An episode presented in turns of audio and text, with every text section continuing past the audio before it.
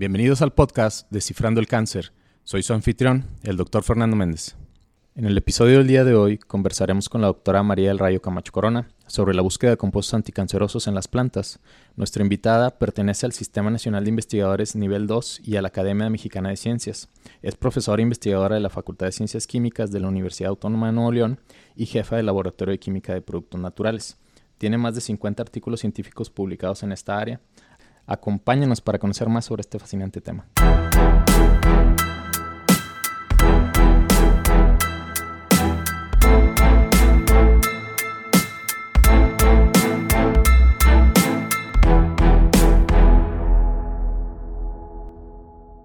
El día de hoy el tema que trataremos es acerca de las plantas como fuente de anticancerígenos. Para este tema tenemos como experta a la invitada eh, la doctora María del Rayo Camacho Corona. Ella es profesora investigadora de la Facultad de Ciencias Químicas. Actualmente es jefa del Laboratorio de Química de Productos Naturales y tiene más de 50 publicaciones científicas respecto a este tema de la búsqueda de compuestos bioactivos a partir de eh, plantas. Entonces nos va a compartir eh, mucha de su experiencia acerca de este tema y pues primero que nada, darle las gracias por acompañarnos, doctora. Este, bienvenida a Descifrando el Cáncer. Y antes que nada, eh, ¿por qué las plantas? O sea, ¿por qué las plantas nos pueden servir como una buena fuente de, de, agentes anticancerígenos? Bueno, antes de empezar, quiero agradecer la invitación. Es un honor para mí poder, poder compartir eh, información con, eh, con las personas que, escuchen esta, esta sesión de radio. Bueno, ¿por qué las plantas? Bueno, las plantas eh, pueden, son una, se encuentran ampliamente distribuidas en todo el mundo, ¿verdad? Y tienen una alta diversidad de compuestos químicos que hasta ahorita no se han descubierto todos ellos y tienen el potencial de desarrollar, de, bueno, de tener actividad biológica y la potencialidad de, de, desarrollar fármacos para cualquier tipo de enfermedad. Por otro lado, las plantas pueden, eh, debido a que crecen en condiciones de clima, eh, de calor, que es un tipo de, de agente estresante, lo mismo que la infección por bacterias, hongos, puede también causar estrés en la, en la planta. Esto causa que produzca metabolitos secundarios de interés eh, farmacéutico. De ahí eh, el interés de estudiar las plantas, ¿verdad? Porque tienen una alta diversidad de compuestos bioactivos. Eh, quizá nuestro público no sepa, pero más del 60% de los agentes antineoplásicos que se utilizan eh, en los hospitales provienen de, plantas. Eh, todo este boom, este, mm, o sea, no, es nada nuevo. Sabemos que eh, desde los, para ahí los años 70 se comenzó una búsqueda intensiva por las agencias de, en los Estados Unidos de, de compuestos bioactivos en fuentes naturales. ¿Qué nos puede platicar sobre el, gusto de, o sea, o la, más bien, la tendencia de nosotros como de aceptar más las ayudas terapéuticas que provienen de la naturaleza? Eh, porque también ese es otro punto a favor de, la búsqueda de agentes activos en las plantas, ¿cierto? Sí, sí, sí, eh, es, es, cierto lo que tú dices. Mm, aproximadamente el 60% de los agentes anticancerígenos que se usan clínicamente provienen de, fuentes naturales. Este, estas fuentes naturales pueden ser plantas, microorganismos, eh, organismos marinos, pero la, mayor parte proviene de plantas. Ahora, eh, ¿por, qué, eh, ¿por, qué, los productos naturales? Porque tienen una, vuelvo a repetir, tienen una amplia diversidad de estructuras químicas que muchos químicos sintéticos no podrían imaginar. Entonces, esta, esta variedad de estructuras químicas pueden tener mecanismos de acción diferente que los previamente reportados. Eh, por otro lado, un, un, agente natural, un producto natural no necesariamente es inocuo, también puede producir efectos tóxicos en el ser humano. Entonces, todo depende de la, de, la, del índice terapéutico que contenga el principio activo, ¿verdad? Porque puede ser tóxico para células humanas y también tóxico para células cancerígenas. Entonces se tiene que hacer una, una relación de qué tan, qué tan selectivo es para, la, para las células cancerosas. Y, por ejemplo, no sé si de esta manera. Sí, sí, no, dígame. No, no, adelante. Eh, bueno, eh, ahorita que menciono eso, me gustaría que nos compartiera un poquito de, o sea, cómo a partir de, bueno, el conocimiento de, una planta medicinal, podemos de pronto después tener que hacer todo un procedimiento, porque como dijo, pues las plantas, al ser activas, pues también pueden tener potencialmente toxicidad. Entonces, más o menos, ¿cuáles serían los pasos para poder utilizar eh, ya como una forma de tratamiento un producto natural bueno, hay, hay, varias estrategias, ¿verdad? Eh, por ejemplo, es, es, hacer selección de plantas que se usan en la medicina tradicional para el tratamiento del, del cáncer. Ese es, ese es, desde el punto de vista eh, folclórico, ¿verdad? en, en, la medicina tradicional. El otro punto, el, el otro enfoque o estrategia es buscar compuestos que son filogenéticamente relacionados o plantas filogenéticamente relacionadas a plantas que previamente se ha demostrado su actividad anticancerígena. Y la otra es, es buscar al azar plantas, ¿verdad? Que pueden tener otras actividades diferentes de las reportadas en la medicina tradicional como agentes anticancerígenos. Entonces, este, el, enfoque que nosotros en, en, mi grupo de investigación hacemos generalmente es buscar plantas que se usen en la medicina tradicional para el tratamiento del cáncer. Y se preparan extractos, eh, se puede preparar un extracto total eh, hidroalcohólico y luego fraccionarlo por partición líquido-líquido y evaluar, evaluar el extracto y las fracciones y ver si ah, tienen actividad citotóxica in vitro, o sea, actividad anticancerígena in vitro. Y de aquí se seleccionan las fracciones activas y de las fracciones activas se aíslan por técnicas cromatográficas los compuestos responsables de la actividad anticancerígena y luego se... Eh, sí, sí, sí. No, no, la, escucho. Bueno, después de, después, después, después de aislar y caracterizar los compuestos, se, este, se, se evalúan para confirmar su actividad biológica sobre células cancerígenas y sobre células normales.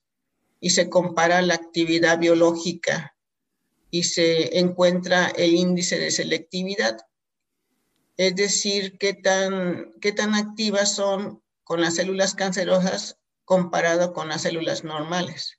Entonces, ahí uno puede darse la idea del índice terapéutico, ¿verdad? Era, lo que decía, si el índice terapéutico es muy estrecho, pues eh, la, la, dosis que se manejaría sería muy estrecha, ¿no? El rango de dosis que se manejaría entonces, muchos de los agentes anticancerígenos eh, que se han aislado, que se han sintetizado, tienen un índice terapéutico muy estrecho o son muy tóxicos para células normales.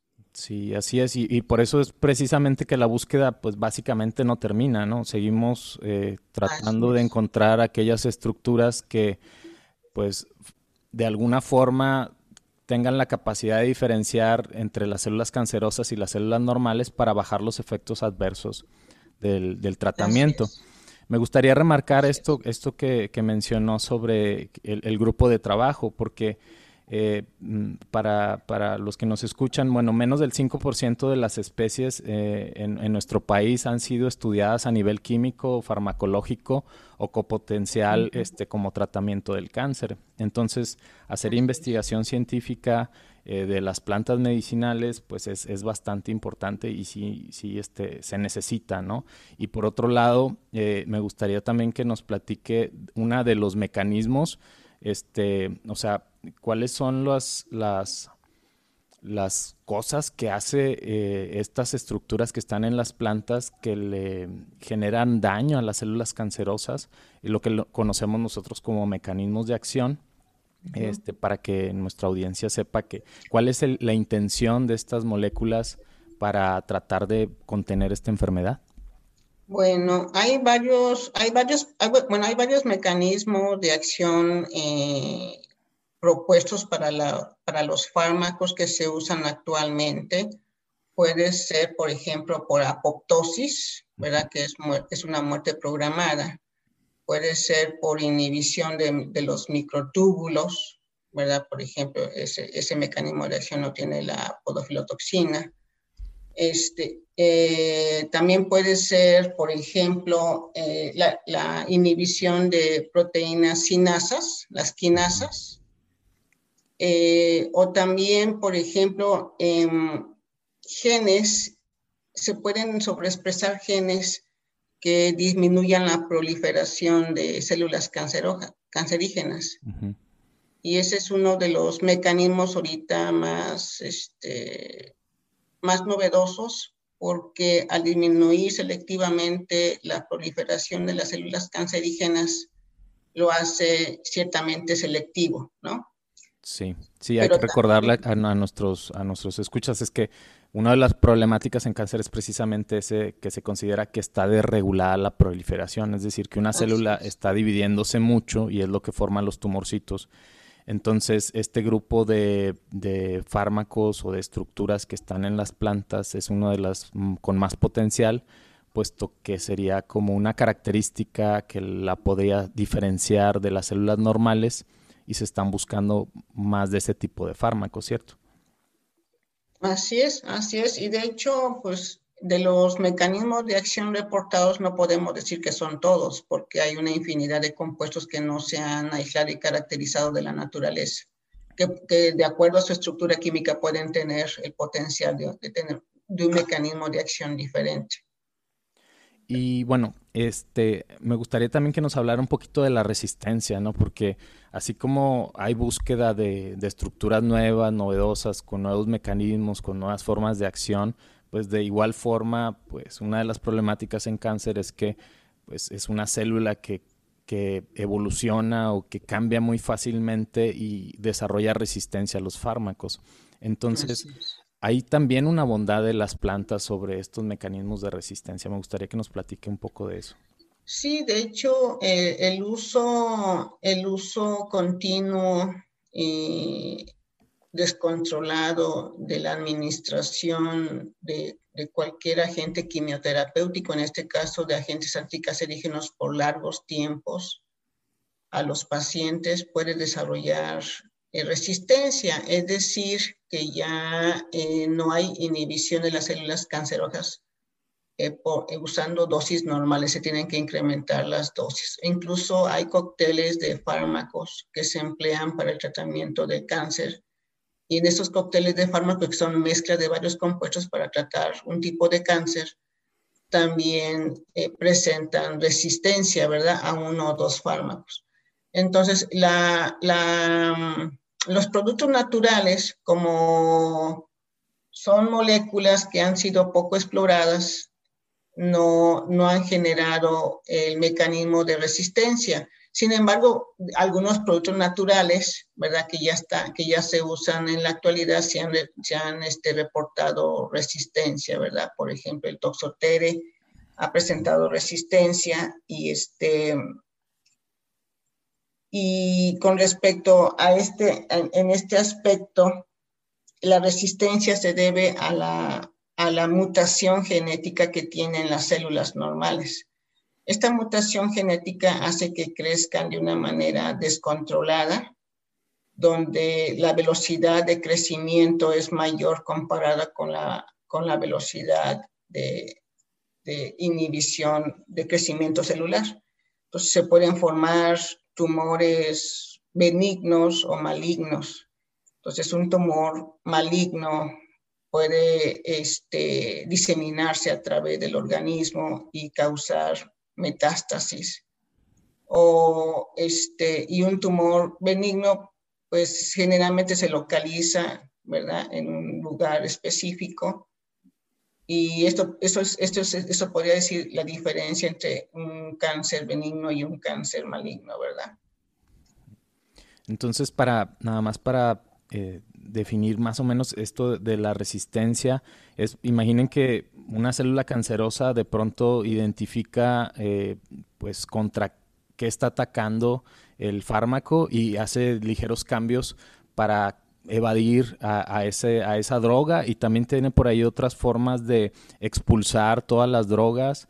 Entonces, cuando funcionaba el tratamiento, de pronto ya no, ya no, ya no está funcionando, ¿no? Y, necesitamos nuevos agentes quimioterapéuticos para tratar de evadir la creciente resistencia. ¿Sí, doctor? Así es, así es. Sí, así es, este, Fernando, así es. Hay mecanismos donde las propias células cancerógenas por bombas de flujo expulsan el fármaco que ha entrado a las células, lo expulsan. Entonces, la efectividad del fármaco pues no es, no es la misma que si entrara completamente. Entonces, la, la eficacia del fármaco, debido a que es expulsado, pues no, no se lleva a cabo en la célula cancerosa, no es efectivo en la célula cancerosa. Ese es otro mecanismo de acción, ¿verdad? La, la activación de las bombas de flujo. Doctora, ¿y cuando se identifica una molécula que está en, una planta eh, que, que, ya se hizo la validación, pues, de que funciona contra células cancerosas preferencialmente, después de ahí, ¿cómo, cómo empezamos a generar, eh, pues, lo que sería una cápsula o, ya algo que, que utilicen los pacientes? Eh, eh, porque también sé que tiene mucha experiencia con síntesis química y modificaciones eh, a, las, a las moléculas que no nada más hacen que se absorba más el medicamento, sino a veces también eso nos puede ayudar para hacer ligeros cambios a un fármaco al cual ya era resistente la, la, la célula cancerosa, pero con esa modificación que se hace puede, puede volver a ser activo. Me gustaría que nos platicara de esa parte que también sé que trabaja.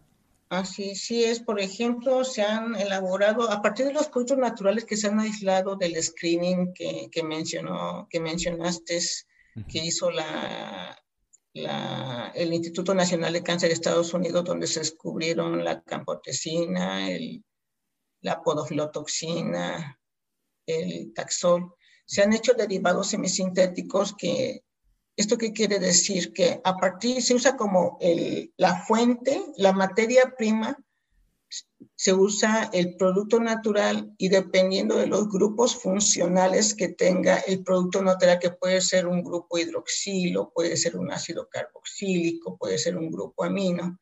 A partir de estos grupos funcionales que tiene el producto natural, se pueden obtener derivados semisintéticos se llaman derivados semisintéticos porque parte de la molécula es, pertenece a un producto natural y otra parte es insertada en la molécula.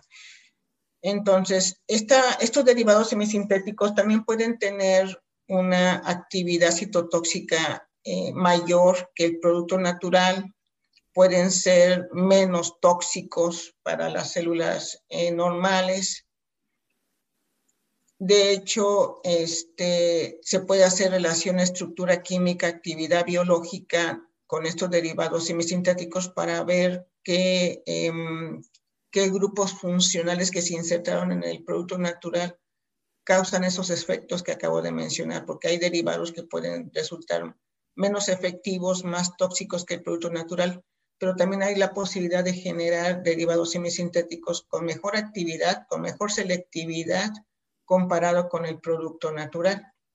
Una vez que se obtienen los derivados semisintéticos, ¿verdad? Y se encuentra que son seguros y eficaces in vitro, ¿verdad? Con el índice de selectividad se evalúan in, vivo con, bueno, puede ser con, este, con un modelo murino, ¿verdad? Ratones o ratas, a los cuales ya se les eh, em, indujo tumores se les puede administrar eh, estos principios activos o compuestos bioactivos en diferentes dosis y encontrar la dosis efectiva 50, es decir, la dosis que causa eh, la disminución del tumor en el, en el, en el ratón o en la rata. Luego, esto es, esto son, esta es la etapa preclínica, que luego pasa a la etapa clínica, ¿verdad? Ya en la etapa clínica ya se puede evaluar en forma farmacéutica, donde se tiene que ver la biodisponibilidad del fármaco, es decir, cómo se, cómo se, eh, se distribuye en el organismo a través de los diferentes, del torrente sanguíneo y de ahí a los diferentes órganos y cómo se elimina. Entonces, esta parte de la farmacocinética se hace ya en individuos, ¿verdad? Sanos primero, un grupo de, de, de de individuos sanos se le administra el fármaco, se ve si hay algunos efectos colaterales de toxicidad o si es efectivo el, este, el tratamiento sin efectos tóxicos y luego ya pasa a un grupo de personas que tienen cáncer. Entonces, estos estudios clínicos pueden llevarse de 5 a 10 años y las formas farmacéuticas en las cuales se administran ahorita muchos de los agentes anticancerígenos son inyectables.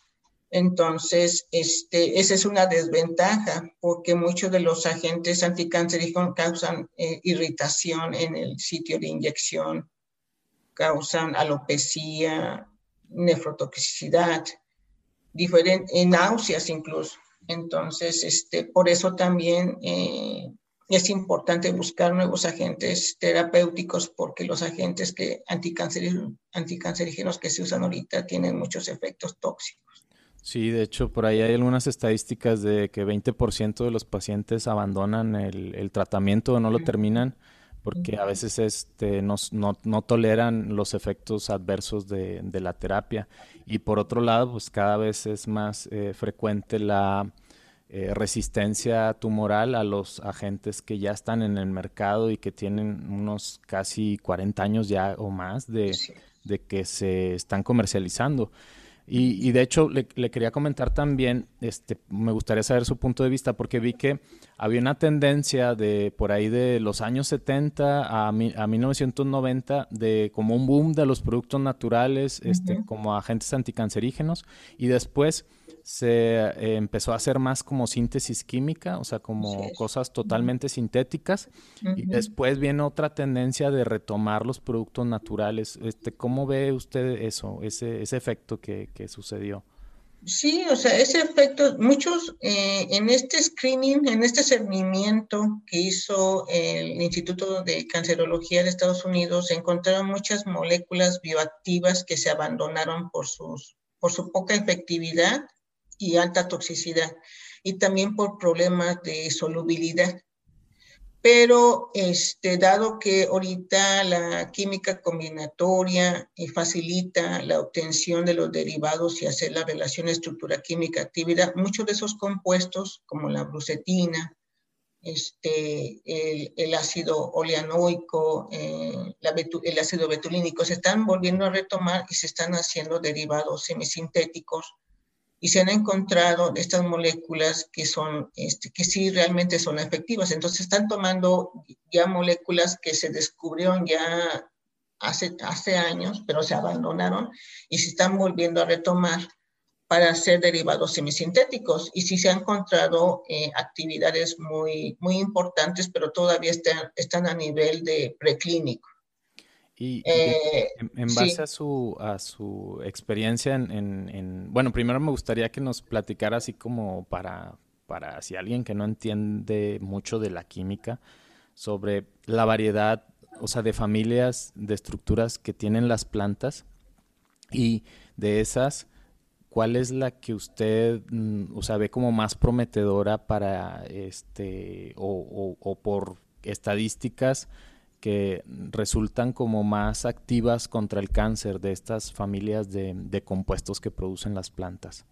Bueno, haciendo un análisis de todos los agentes anticancerígenos de origen natural, la mayoría son alcaloides, son compuestos nitrogenados, probablemente debido a que el nitrógeno tiene dos pares de electrones libres que puede compartir, ¿verdad? Eh, con un agente aceptor de, electrones que muchas, muchas, muchas cuestiones biológicas pueden interaccionar con, los, eh, con el nitrógeno por su par de electrones libres. O el segundo grupo de compuestos con actividad anticancerígena vendrían siendo los terpenos. Y en tercer lugar, los compuestos fenólicos. ¿verdad? De hecho, hay, eh, em, derivados em, de tipo estireno, que también tienen actividad anticancerígena y están en, están en etapa preclínica. Eh, hay algunos, un, un, flavonoide también muy importante, aislado de la, de, la, de la medicina tradicional china, que también tiene actividad, que ya está en etapa 1 eh, o 2 clínica.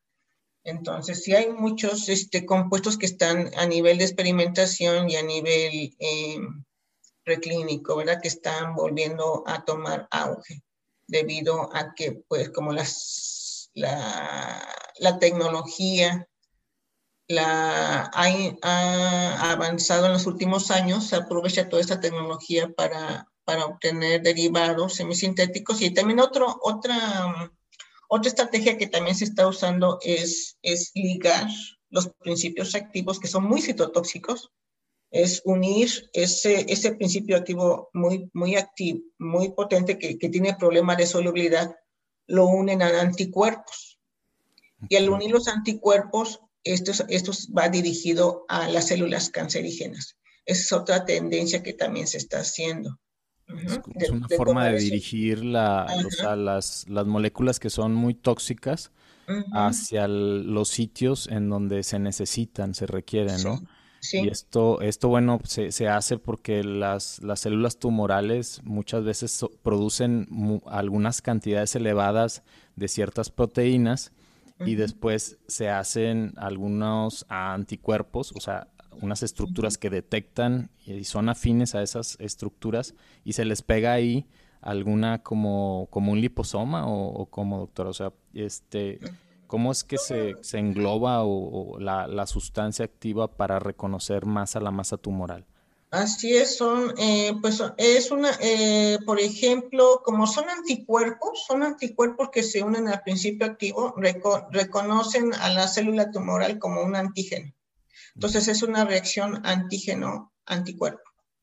Entonces, eh, hay, eh, ahorita está desarrollándose esa, esta estrategia para también este, pues, resolver este problema de cáncer, ¿verdad? Especialmente en, en situaciones donde se presenta la resistencia.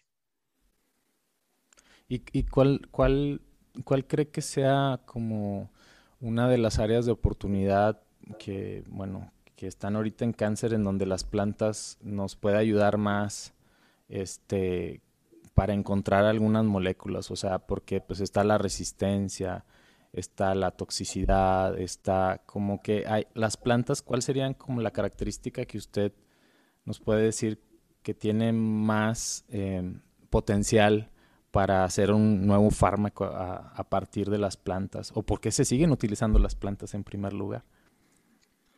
Bueno, se usan las plantas, bueno, yo sé que sabemos que es un recurso renovable, ¿verdad? Se siguen usando las plantas porque muchas de las plantas no han sido exploradas. lo, mencionaste, ¿verdad? Eh, eh, en México, ¿verdad? Un bajo porcentaje de las plantas medicinales y de toda la flora que, que, crece en el país, se ha investigado muy poco a nivel químico, farmacológico. Entonces, todavía estas fuentes naturales tienen el potencial, ¿verdad? Se tiene el potencial de encontrar nuevas moléculas que no se han aislado previamente. Entonces, de aquí la, la importancia de estudiar especies especies vegetales que no han sido eh, estudiadas previamente y que se han reportado con actividad anticancerígena. Y hay muchas especies en México, ¿verdad?, que están reportados como agentes anticancerígenos, no, no propiamente ese término agente anticancerígeno, sino, por ejemplo, también se puede presentar como eh, agente mm, eh, agente cancerígeno, abscesos, abscesos, sí, sí, sí. Este, verrugas. Eh, entonces, hay muchos términos que usan en la medicina tradicional que no necesariamente son cáncer. Entonces, eso, eso podría ser, eh, pues, un poquito de, trae un poco de duda, ¿verdad? Pero eh, hay muchos términos en la medicina tradicional que sí causan cierta ambigüedad cuando uno selecciona una planta para para determinar su, su actividad anticancerígena. Em, es, un, ese es una, pues una, un una pequeña desventaja porque en la medicina tradicional no, eh, no, se encuentra, por ejemplo, en los mayas, en los aztecas. De hecho, no se conocía ese, ese término de, actividad anticancerígena. Lo conocían como abscesos, verrugas, etcétera, ¿no?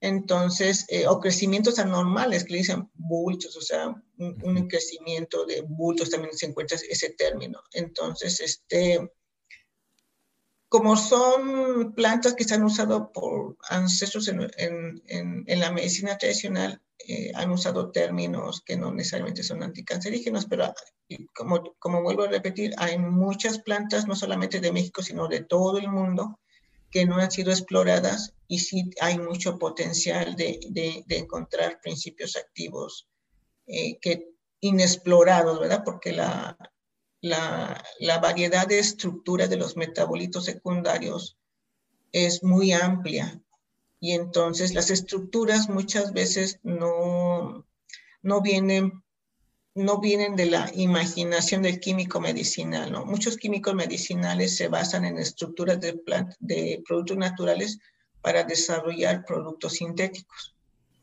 Entonces, eh, por eso eh, es importante seguir descubriendo eh, moléculas fitoquímicos, ¿verdad? Con actividad anticancerígena porque pueden usarse como modelo para la obtención de derivados semisintéticos o como em, para, para obtener derivados sintéticos con la misma estructura o estructuras similares al producto natural. y, en, el, y en el grupo de trabajo, este, ¿qué es lo último que han estado haciendo en su laboratorio en cuanto a cuál es qué tipo de plantas, qué tipo de estructuras y contra qué tipo de células cancerosas han encontrado Bueno, eh, por ejemplo, eh, en, en, en, los últimos estudios que se han hecho en el laboratorio se han explorado plantas que no, se, que no habían sido estudiadas químicamente y farmacológicamente. Entonces, eh, se encontraron, se usó una, una estrategia de, un estudio, no se usó un estudio fitoquímico convencional o eh, no se usó un, estudio fitoquímico convencional, pero se usó eh, una estrategia que se llama estudio fitoquímico biodirigido combinado con metabolómica.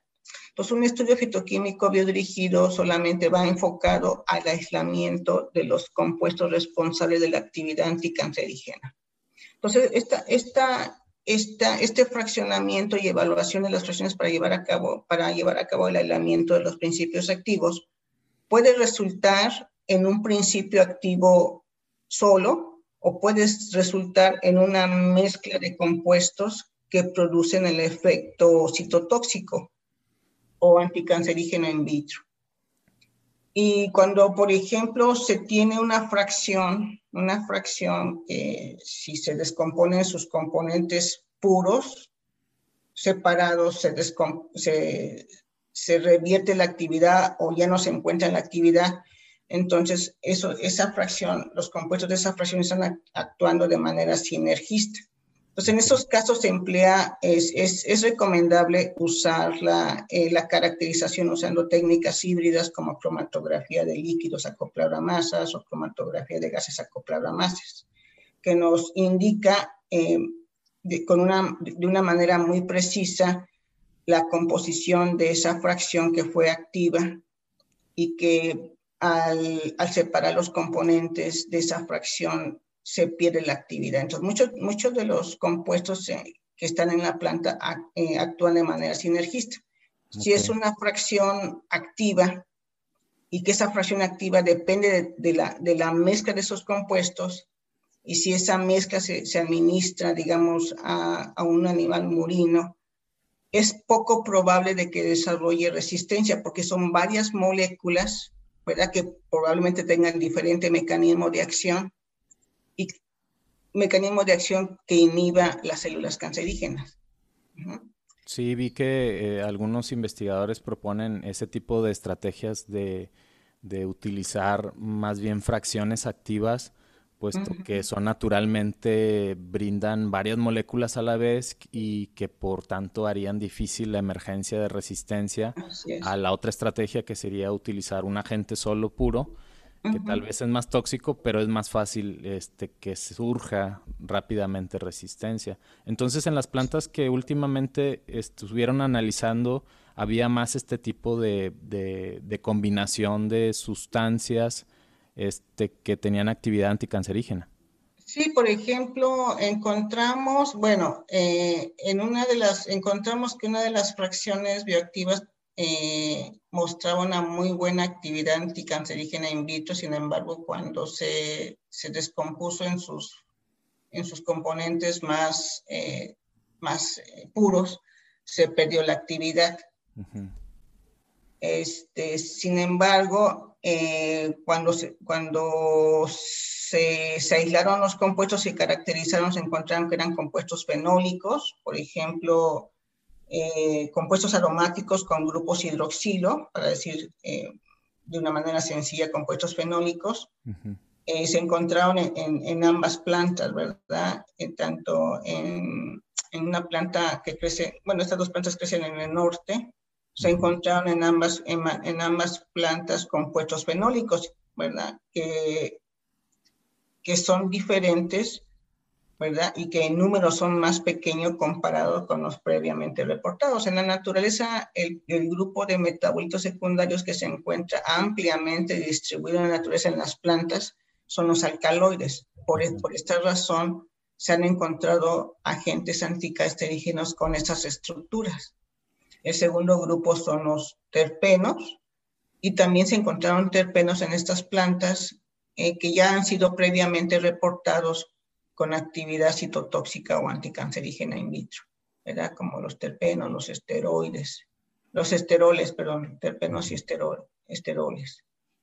Entonces, ¿y, cómo ve, cómo va, o cómo ve que ha estado cambiando este, las estrategias de, de, búsqueda de compuestos activos contra células cancerosas o hacia dónde ve que se va dirigiendo todo, toda esta investigación eh, digamos ya en base a su experiencia, este, cree que siga lo de las plantas o que haya más como esta mezcla, porque yo he visto mucho que ahora se están fusionando como muchas áreas y como mencioné ahorita que se utilizan estructuras que se abandonaban antes, pero ahora se hacen modificaciones porque ahora se tienen técnicas nuevas.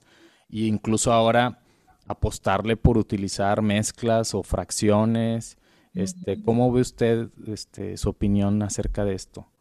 Está, bien, está bien conocer, o sea, explorar las fracciones por la misma razón de que, comenté por su actividad sinergista.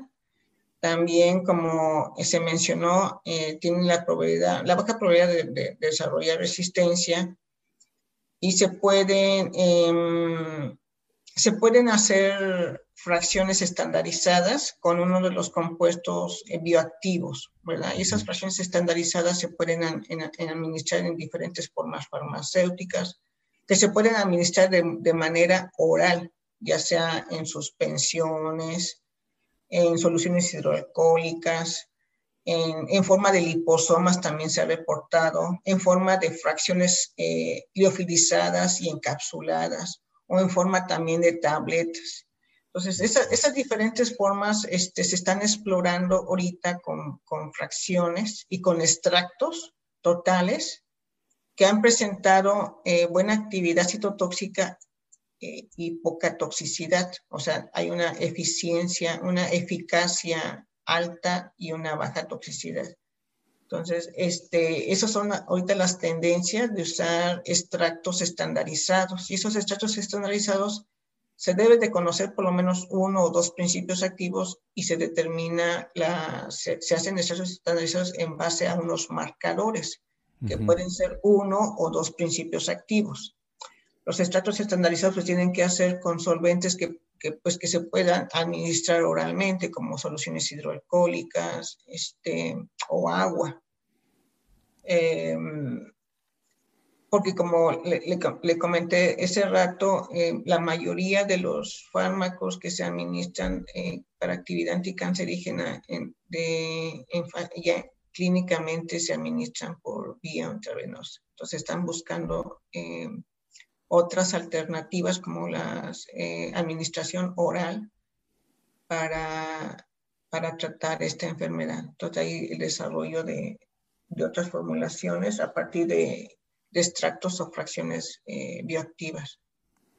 Sí, de hecho, de hecho, ahorita que menciona eso último, vi que eh, algunos investigadores este, están, de hecho, pidiendo como que se hagan un poco más de ensayos de este tipo, de, o sea, conocer eh, la naturaleza, caracterizar bien qué es lo que tienen los extractos de las plantas, pero también evaluarlos en pacientes, porque dicen que muchas veces luego la investigación se queda en las partes preclínicas pero luego no se avanza o no hay tanto apoyo para hacer los estudios ya en pacientes y realmente ver el efecto, este, pues, que mejore la, la mm, que no tengan tantos efectos secundarios, pero que mantengan la actividad, ¿no? Y que retrase la progresión de la enfermedad. Así es, sí, así es. Este, de hecho, hay una asociación de la farmacopea herbolaria de México, hay un grupo de profesores que están dentro del área de productos naturales que están este, investigando plantas con actividad anticancerígena y, y quieren introducirlas en, en la farmacopea herbolaria de México. Y así como lo hacen los grupos alemanes, de Suiza, de Estados Unidos, preparan extractos estandarizados con una actividad específica y es lo que administran a los pacientes. Eh, previamente a esto, a preparar los extractos estandarizados, pues ya se debe de conocer eh, al menos uno o dos principios bioactivos para poder cuantificarlos en el extracto total. Y también conocer eh, de alguna manera, tener una idea general de la composición química de la planta por las técnicas civiles que acabo de mencionar, que se conoce como el área de metabolómica, ¿verdad? Que, consiste en conocer la composición química de un, de un organismo, ¿verdad? Porque la metabolómica se puede aplicar en plantas, en, en cualquier microorganismo, ¿verdad? O este organismo marino. Entonces, esa es, esa es la tendencia, ¿verdad? Este, preparar extractos estandarizados. Y sí hay, grupos, hay, médicos que, empiezan al revés, o sea, por ejemplo, exploran primero eh, las plantas en, animales murinos, en, modelos murinos y luego eh, en, fase clínica, porque como son médicos, tienen la facilidad de, de, trato con los pacientes. Y ya luego eh, la investigación es al revés de lo que hace la ciencia básica. La ciencia básica va desde estudios in vitro hasta estudios in vivo, en ese, en ese sentido. Y hay, otro, y hay otra estrategia que se puede usar desde de estudios clínicos hasta este, demostrar el mecanismo de acción y la actividad in vitro. Entonces, la, la, tendencia es generalmente de ciencia básica al desarrollo de fármacos o extractos para llegar a nivel clínico, pero sí se han reportado, este, especialmente son publicaciones médicas donde reportan la actividad de extractos totales estandarizados. Y de ahí es una investigación uh, que va en sentido contrario de lo que generalmente se hace, hace la ciencia básica pero de, de, alguna forma pues nos estamos complementando siempre, ¿no? Es de los, los, mecanismos y los detalles al efecto en los pacientes. Siempre se necesita, pues para seguir avanzando en ciencia, pues las, las estrategias multidisciplinarias, ¿no? Así es, así es, así es, así es. O sea, eh, las estrategias multidisciplinarias son las, que, son las que producen mejores resultados. O sea, un investigador no puede hacer todo debe de haber una, una apertura para, para trabajar con farmacólogos, con químicos, con biólogos moleculares, con toxicólogos, con médicos, para lograr eh, pues una, eh, mejores resultados para que tenga potencial de, de, usarse para resolver un problema de salud, ¿verdad? Que, que atañe no solamente a México, sino a nivel mundial. Así es, pues, pues no me queda más que agradecerle, doctora, por la charla. Este, gracias por uh, darnos este, este panorama general de, del, de por qué las plantas este, son de utilidad este, para obtención de, de, agentes activos y que incluso pues, muchos de ellos son parte ya de, de los agentes antineoplásicos que se utilizan en la práctica, pero que se siguen buscando que hay una gran diversidad que no ha sido explorada, pero que hay grupos de trabajo que están haciendo esta labor y pues le agradecemos mucho. No sé si quiere agregar algo. No, simplemente que, em, que, las, que los productos naturales siempre nos van a, nos van a ofrecer moléculas, eh, moléculas diferentes eh, con respecto a las previamente estudiadas. Entonces, eh, es, un, es, una, es una fuente rica de principios activos. Y por último, sí me gustaría agradecer la invitación a esta plática em, y espero que haya, haya contribuido a, un poco a entender, ¿verdad?, por qué el uso de plantas medicinales para el tratamiento del cáncer. Pero bueno, pues me, dio mucho gusto eh, estar con ustedes. Este, es, un honor para mí haber recibido la invitación y gracias por hacerme partícipe de esta difusión de la información a, la gente, ¿verdad?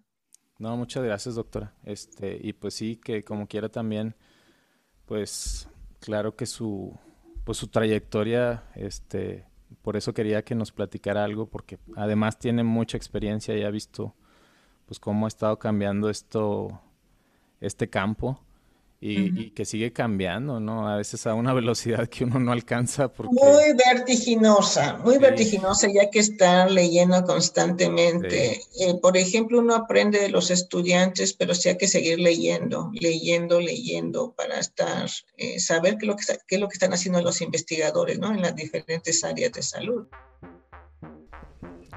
En este episodio aprendimos que una de las estrategias más exitosas para buscar medicamentos anticáncer ha sido la caracterización de compuestos bioactivos de plantas que se utilizan en la medicina tradicional. Es interesante recordar que más del 60% de los fármacos que se utilizan actualmente contra el cáncer provienen de este tipo de estrategias. Entre ellos tenemos a la vincristina, el taxol, el topotecan, el topócido y los análogos sintéticos de estos eh, medicamentos. Más recientemente se ensaya en estudios clínicos el ingenol, extraído de la sábila de la tesula redonda, una planta herbácea que crece en el Mediterráneo, la curcumina, extraída de la cúrcuma longa, que también le denominamos el azafrán, una especie utilizada más comúnmente en la India como medicina tradicional, y el ácido betulínico, aislado de la graciola, que es una planta herbácea que crece en zonas templadas en Europa. Esto fue Descifrando al Cáncer. Yo soy el doctor Fernando Méndez y si quieres aprender más sobre esta patología, te invitamos a escucharnos cada semana. No olvides contactarnos y seguirnos en nuestras redes sociales. Tus dudas y sugerencias sobre los temas a tratar son bienvenidas. Hasta la próxima.